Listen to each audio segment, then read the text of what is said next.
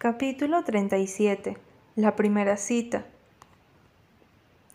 No tengo que ponerme, y este no es uno de esos momentos típicos de mujer indecisa que tiene un montón de ropa de dónde escoger y no sabe cuál elegir.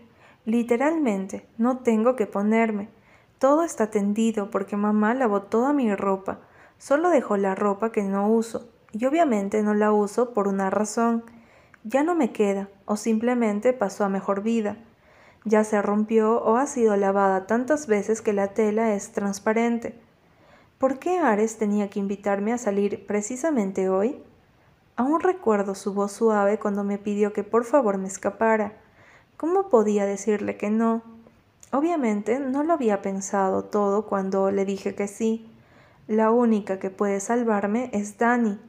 La llamo y responde al tercer repique. Funeraria, las flores. ¿En qué puedo servirle? Volteo los ojos. ¿Hasta cuándo vas a hacer eso, Dani? Te he dicho que no es gracioso. Ella suelta una risita culpable. Para mí sí lo es. ¿Qué pasa, gruñona? Necesito que pases por mí. ¿No estás castigada? Sí, bajo la voz aún más, pero me voy a escapar. ¿Qué qué? Dani exagera su tono. Bienvenida al lado oscuro, hermana. Suelto un largo suspiro. Estás loca. Ven por mí, pero espérame en la esquina de mi calle. Ok, pero estás omitiendo el motivo de tu escape. ¿Saldrás de fiesta conmigo hoy? No, tengo planes. Con... Después te explico. ¿Vendrás, cierto? Sí, estaré ahí en diez minutos. Gracias, eres la mejor. Dime algo que no sepa. Ya nos vemos. Cuelgo la llamada y meto almohadas debajo de las sábanas para que parezca que hay alguien ahí, aunque sé que mi madre no revisará. Ella no me cree capaz de escaparme, y bueno, honestamente, hasta hace unas horas yo tampoco pensé que lo fuera. Salgo del cuarto con cuidado. Las luces de la casa ya están apagadas, así que asomo la cabeza en el cuarto de mi mamá. Nunca pensé que me alegraría tanto escuchar sus ronquidos. Mi madre duerme profundamente, sobre todo porque tuvo guardia anoche y probablemente no había dormido nada hasta ahora. El remordimiento me detiene por un segundo, pero luego un par de ojos azules invaden mi mente, y eso es suficiente para motivarme a salir de la casa. Ya en la calle, el frío me golpea con fuerza, Siempre olvido que ya dejamos atrás el cálido verano. No traigo chaqueta, así que me abrazo, frotando mis antebrazos mientras camino la calle. Está bien iluminada y hay algunas personas afuera de sus casas conversando. Los saludo cordialmente y sigo mi camino. Esperando en la esquina, temblando de frío, me doy cuenta de que tal vez debía esperar un poco más dentro del calor de mi casa. Apenas han pasado seis minutos. Dani no vive lejos, pero hay varios semáforos que se pueden poner pesados a esta hora. Estoy muriendo de frío. ¿Ves todo lo que hago por ti, Dios griego? Cuando veo el auto de Dani, siento un alivio tan grande que sonrío como una idiota. Me lanzo dentro de su auto y Dani maneja como loca hasta su casa. Dieciocho intentos de ropa después. Decir que soy indecisa es poco. Dani me ha dado muchas opciones y todas son muy lindas, pero tengo la ansiedad de que quiero lucir perfecta para él y nada me parece perfecto. Sé que él se verá hermoso en lo que sea que se ponga. Siento la necesidad de lucir muy bien. Nunca antes me he vestido para alguien. Es mi primera vez. Ares se sigue llevando todas mis primeras veces. ¿Cómo voy a superar a ese hombre si sigue haciendo eso?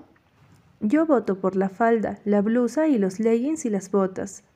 Dani opina, masticando doritos con la boca abierta. ¿Qué clase? le digo sarcásticamente. Te quedan súper y se adaptan a cualquier ocasión. No sabemos a dónde van. Tiene toda la razón. Me pregunto si iremos al bar de Artemis o algún otro sitio nocturno. Después de vestirme, estoy peinando mi cabello a los lados de mi cara y veo a través del espejo cómo Dani se levanta y viene hacia mí, señalándome con su dedo manchado de naranja por los doritos. Hay algo que debo decirte. Me volteo nerviosa. Su tono es serio. ¿Sí? Me alegra mucho que ese idiota por fin te haya confesado sus sentimientos, pero se muerde el labio inferior. Recuerda que él te hizo mucho daño, y no estoy diciendo que guardes rencor ni nada, solo quiero que lo dejes ganarse tu amor. Siempre se lo ha servido en bandeja de plata, y él no lo ha valorado. Unas cuantas palabras bonitas no son suficientes, nena. Tú vales mucho. Deja que él se dé cuenta de eso también, y que luche y se gane tu cariño. Siento una pequeña punzada en mi pecho ante sus palabras. Ella nota el cambio en mi semblante y sonríe. No, no estoy tratando de arruinarte la primera cita. Solo es mi deber como tu mejor amiga decirte la verdad, así no sea bonita. Tú te mereces el mundo, Raquel. Yo lo sé, y ese idiota necesita saberlo también. Le devuelvo la sonrisa. Gracias. Tomo su mano. A veces me dejo llevar por mis sentimientos y pierdo noción de todo lo que he pasado con él. Ella aprieta mi mano. Te quiero, boba. Mi sonrisa se ensancha. Yo también te quiero, tonta. Mi teléfono repica. Dani y yo compartimos una mirada rápida. Llamando Ares, dios griego. Me aclaro la garganta nerviosa. ¿Aló? Estoy afuera. Esas palabras son suficientes para acelerar mi corazón. Ya salgo. Le cuelgo y suelto un chillido. Dani me toma por los hombros. Calma. Me despido y me dirijo a la puerta con el corazón en la garganta. ¿Por qué estoy tan nerviosa? Ok, calma Raquel, no tienes razón para estar nerviosa. Es solo Ares. Ya lo has visto desnudo. Genial. Ahora estoy pensando en Ares desnudo. Virgen de los abdominales. ¿Por qué lo dotaste tan bien? Saliendo a la calle, veo la camioneta negra parada frente a la casa.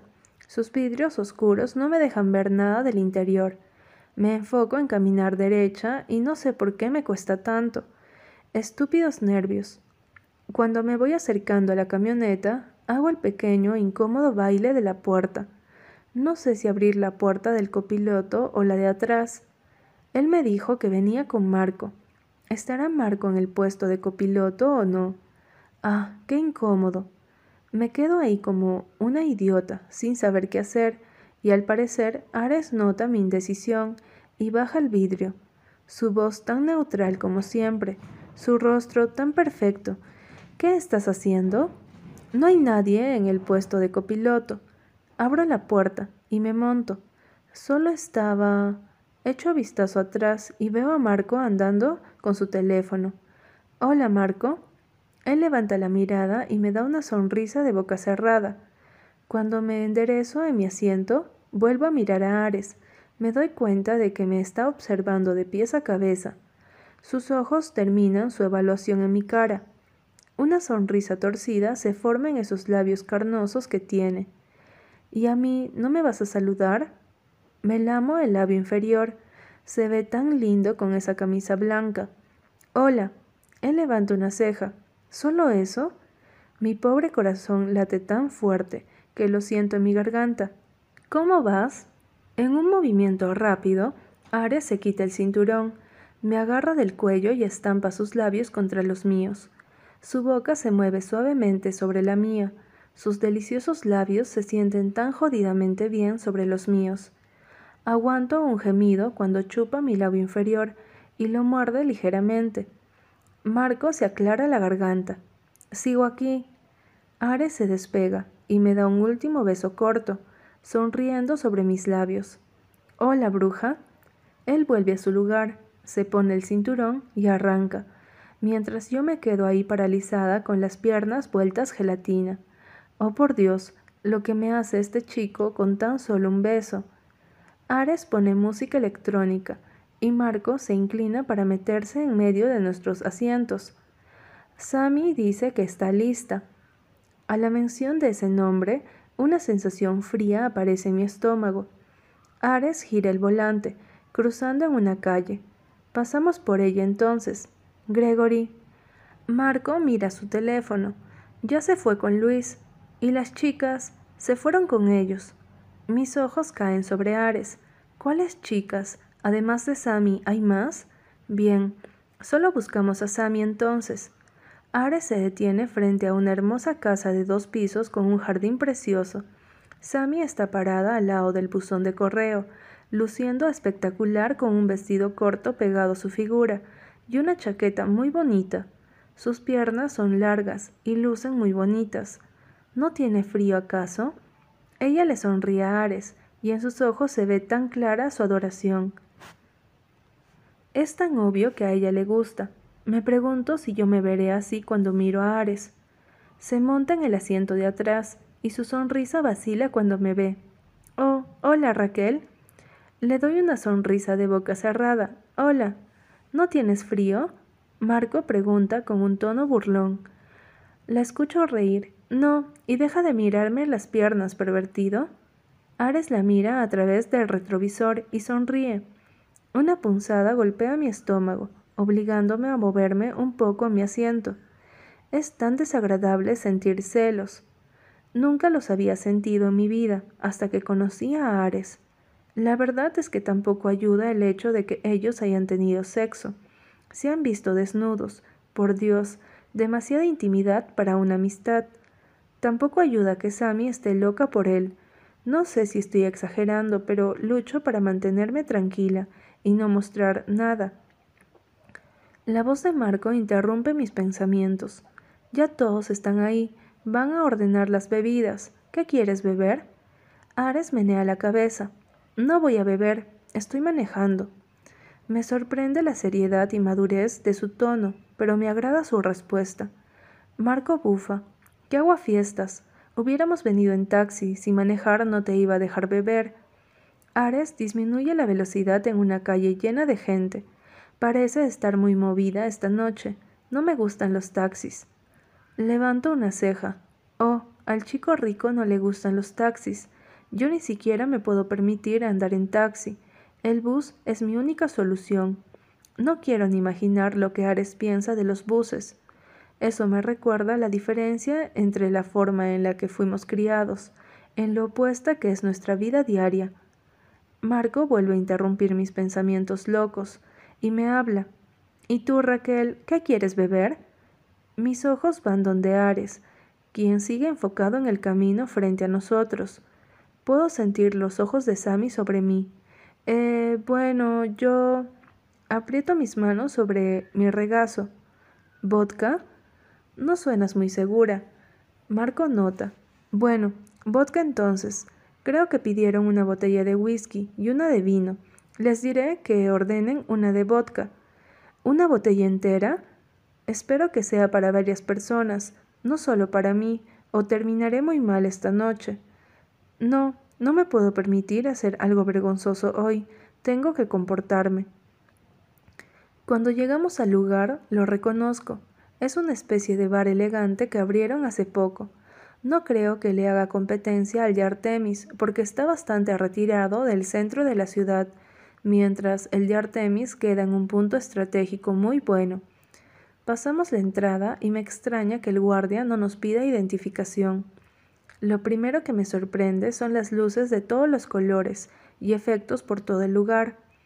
Pasamos al lado de la barra y hay bartenders haciendo trucos con botellas y copas. ¡Guau! Todo el mundo parece estar pasándola bien. Subimos unas escaleras decoradas con pequeñas luces de colores. Ares, una voz chillona y bastante molesta, grita desde una mesa redonda. Una chica de cabello negro, en un vestido rojo, extremadamente corto, saluda como loca a Ares. Ella sale de la mesa, viene hacia él y lo abraza. Yo entrecierro mis ojos mirándola con cuidado. ¿Dónde he visto esta chica antes? Mis ojos se abren como platos cuando recuerdo. La vi una vez que estaba espiando la ventana de Ares. Recuerdo verlos besándose y luego apagaron la luz. Oh no, ella es una de las chicas que ha pasado por la cama de Ares. Miro entre Sammy y ella. Mi primera cita apesta. Estoy rodeada de chicas que han tenido sexo con mi chico. ¡Qué lindo! Noten el sarcasmo. Esta noche va a ser interesante. Capítulo 38. La primera cita. 2. ¿Recuerdan la incomodidad que sentí en el desayuno del otro día con los amigos de Ares? Bueno, Estoy sintiendo algo así, pero mucho peor ahora. La amiga de Ares que lo abrazó con tanto fervor ni siquiera nota mi presencia, o si la nota, se hace la que no. Le sigue hablando con tanta tranquilidad, acariciando su brazo arriba y abajo. Yo me muerdo el labio superior, mirando a los lados, sin saber qué hacer. Me siento fuera del lugar. Sammy pasa a mi lado y se dirige a saludar a todo el mundo, con mis manos frente a mí, entrelazando mis dedos. Le doy un vistazo a Ares que ahora también está saludando a todo el mundo. Y yo odio esa sensación de invisibilidad, de que la gente actúe como si yo no estuviera o no estuviera parada frente a ellos, especialmente este grupo de niños ricos que están acostumbrados a mirar por encima del hombro a los demás, a fijarse en la ropa que llevas puesta y si es de marca o no, si es de esta temporada o no, y no, no estoy generalizando.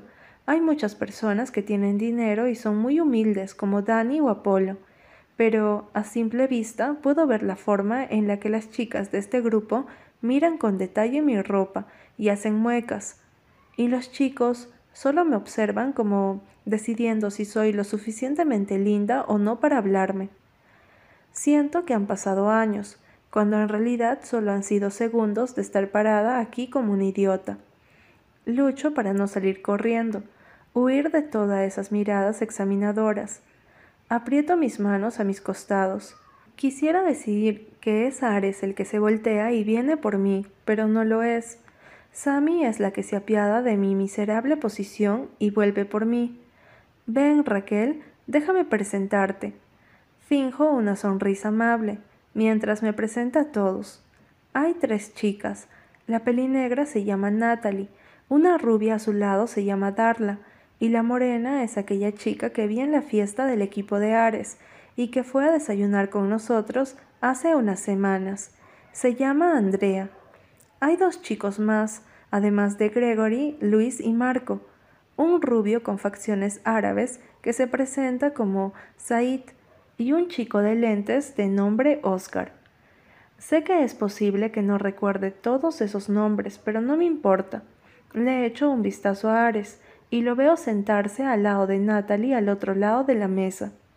Me toca sentarme al lado de Sammy, que fue la última en sentarse. Al lado de ella está Oscar, y parecen estar hablando sobre un concierto de música. Como tonta me quedo mirando a Ares, que sigue hablando con Natalie muy ávidamente. Mi estómago se aprieta con el peso de la decepción. ¿Para eso me trajiste aquí, dios griego? para hacerme a un lado y divertirte con conquistas pasadas?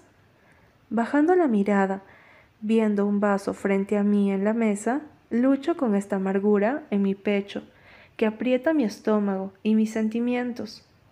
Duele. Tenía tantas expectativas con esta cita, mi primera cita con él. Me pinté tantos escenarios diferentes en mi cabeza, desde escenas románticas hasta una simple salida al cine, o tal vez solo sentarnos a hablar en un auto mientras dábamos vueltas en la ciudad. Pero no fue así. Aquí estoy sentada, con él al otro lado de la mesa, sintiendo la misma distancia entre nosotros que ha estado ahí desde el principio. Es como si acercarme a él hiciera que la distancia creciera.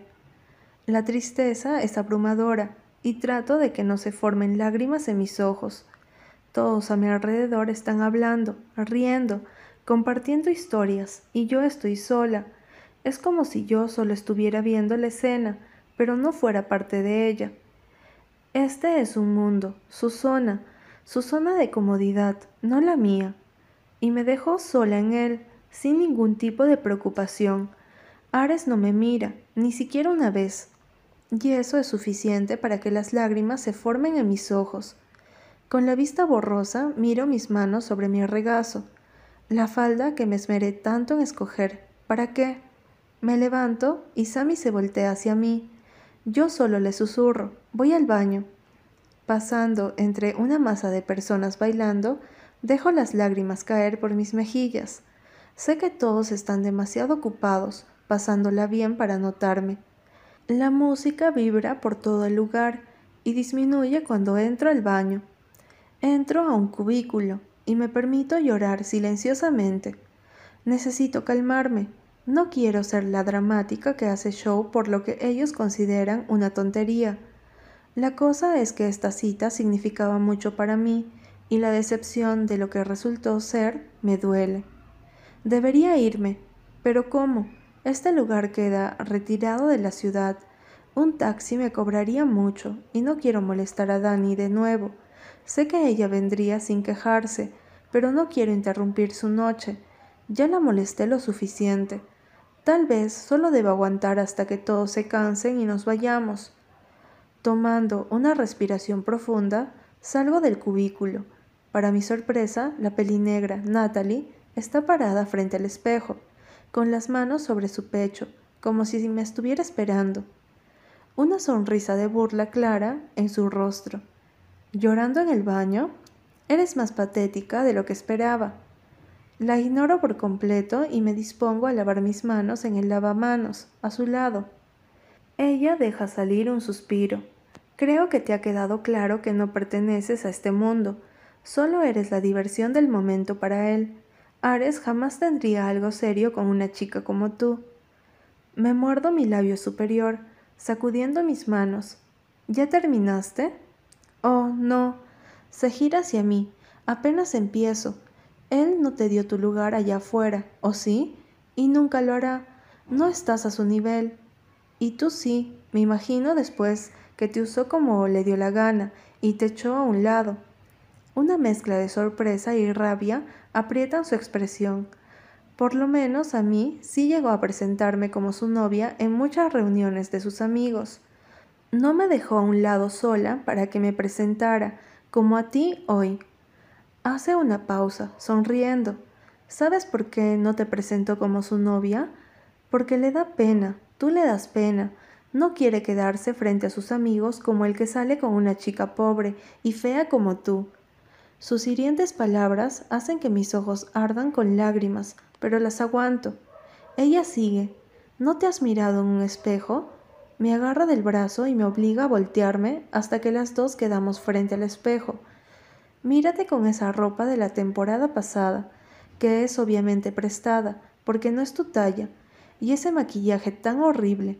No eres suficiente para alguien como él, que es tan hermoso, y todos lo sabemos, hasta tú. Me suelto de su agarre y le empujo lejos de mí. Déjame en paz. Solo eres un juego para él, Raquel, afirma, poniendo sus manos sobre su pecho la chica que lo divierte con su loca obsesión.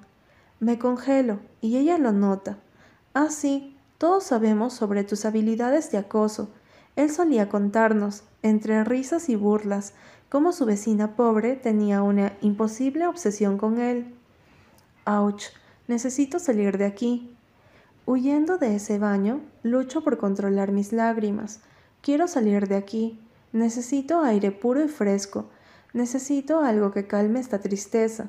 Sé que Natalie solo estaba buscando la manera de herirme, de sacarme de su camino, pero eso no significaba que sus palabras no dolieran, porque, en realidad, Ares no me había dado mi lugar hoy, y el hecho de que les haya contado a sus amigos mi obsesión con él fue cruel. Cruzo la salida del lugar, y el frío de otoño me recibe. Con manos temblorosas tomo mi teléfono, y marco el número de Dani. Mi corazón cae al suelo cuando me doy cuenta de que su teléfono está apagado. Hay algunas personas afuera fumando y charlando. Abrazándome, me muevo calles abajo, buscando entre mis contactos alguna opción, alguien que pudiera venir a buscarme. Joshua. No, no confío en él. Si se lo dice a mi mamá, estaría en problemas. Carlos. Él no tiene auto propio, solo una motocicleta. Apolo. No le dejan manejar autos sin la supervisión de su hermano, ya que no tiene licencia. Con la espalda contra la base de un árbol al lado de la acera, sigo intentando, llamando a Dani, con la esperanza de que me conteste pronto. Ares Hidalgo. Natalie me sigue contando algo sobre uno de sus viajes, pero mi mente está distraída Raquel se ha demorado mucho en el baño. ¿Estará bien? Tal vez haya fila para entrar o algo así. aunque Natalie fue al baño hace poco y ya volvió. Interrumpo su historia.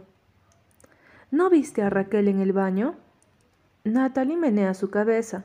No, pero habían varias personas usando los cubículos. Tal vez estaba en uno de esos. No te preocupes, ya sabes cuánto se demoran las chicas en el baño.